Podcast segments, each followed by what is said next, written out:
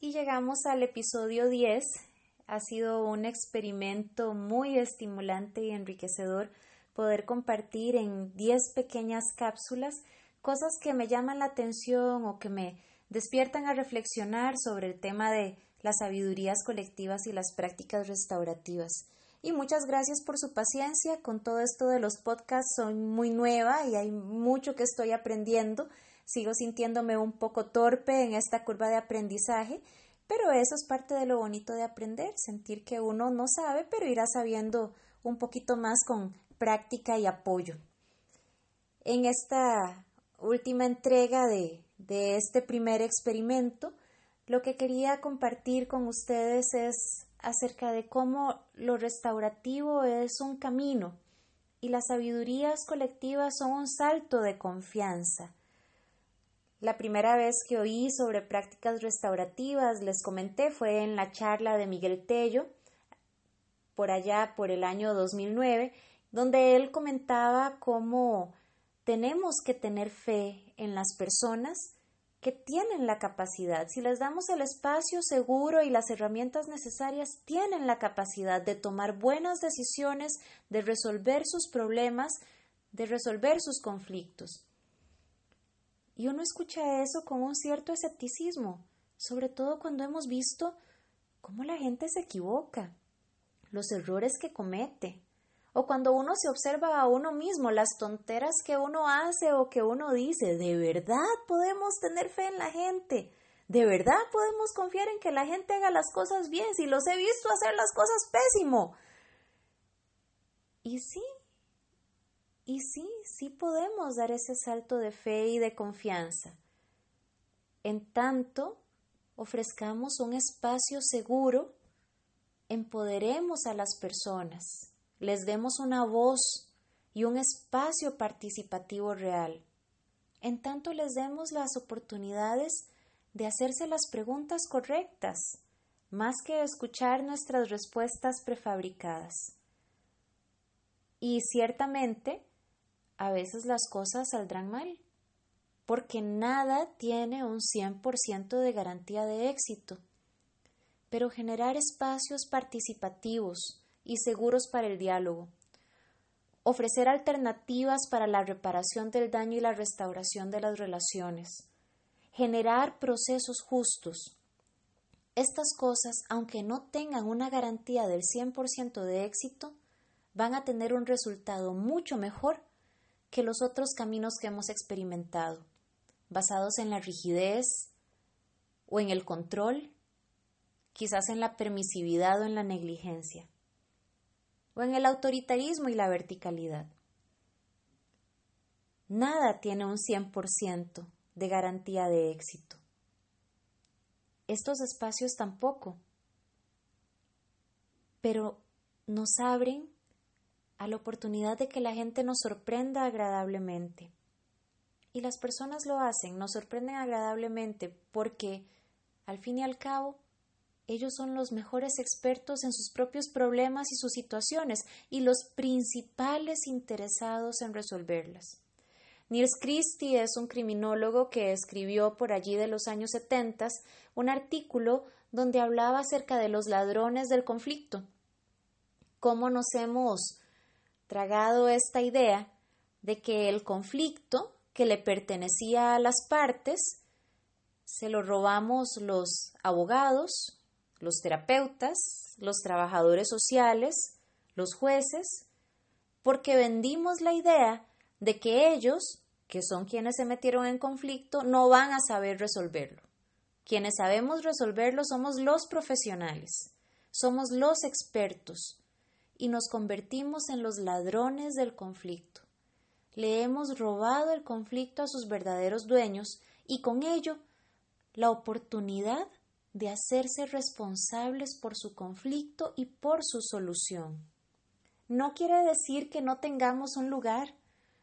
Los que hemos estudiado psicología, trabajo social, inclusive derecho, lo hemos hecho con un afán de poder ser útiles y de desempeñarnos bien.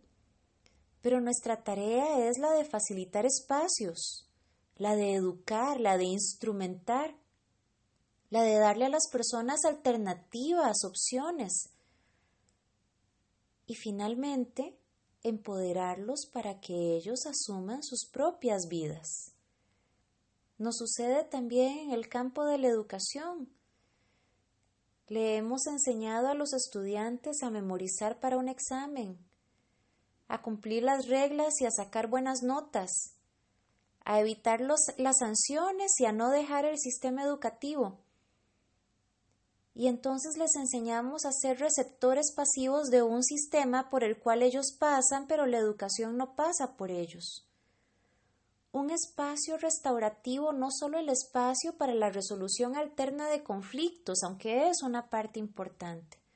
Un espacio restaurativo es el espacio de empoderamiento comunitario, de decirle al estudiante o a la estudiante, perteneces aquí, sos significativo para esta comunidad escolar. ¿Qué podés ofrecer? Desde el talento, desde la generosidad, desde el compromiso. ¿Qué te da curiosidad aprender?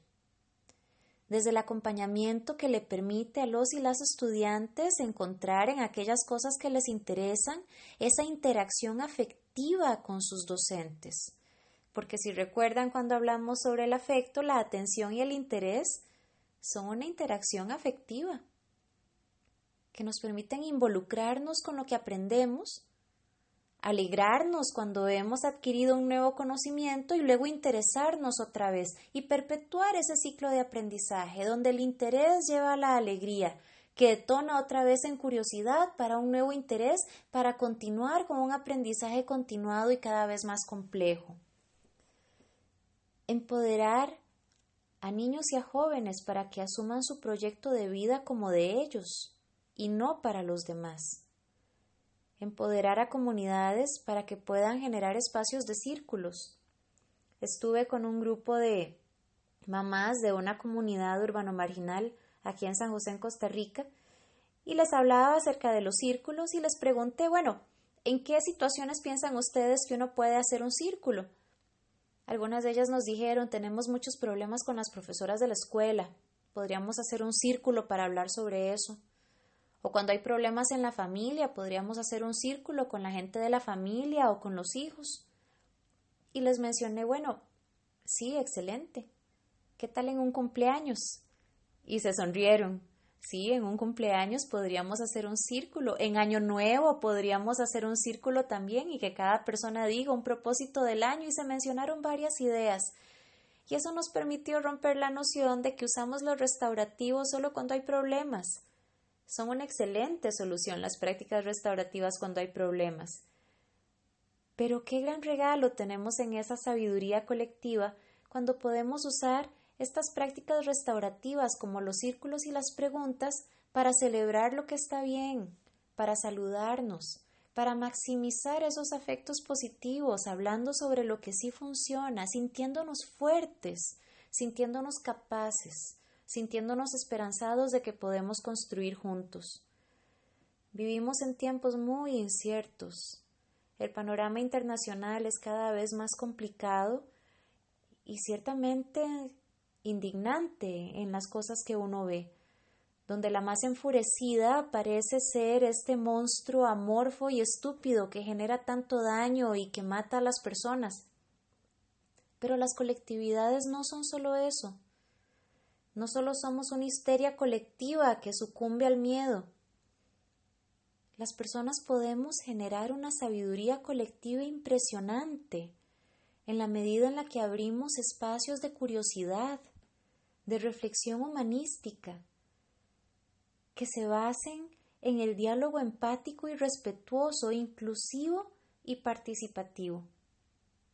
Todo grupo ciertamente tiene la suficiente sabiduría para resolver cualquier problema, siempre y cuando haya un espacio seguro para que todos puedan expresar sus más íntimas verdades.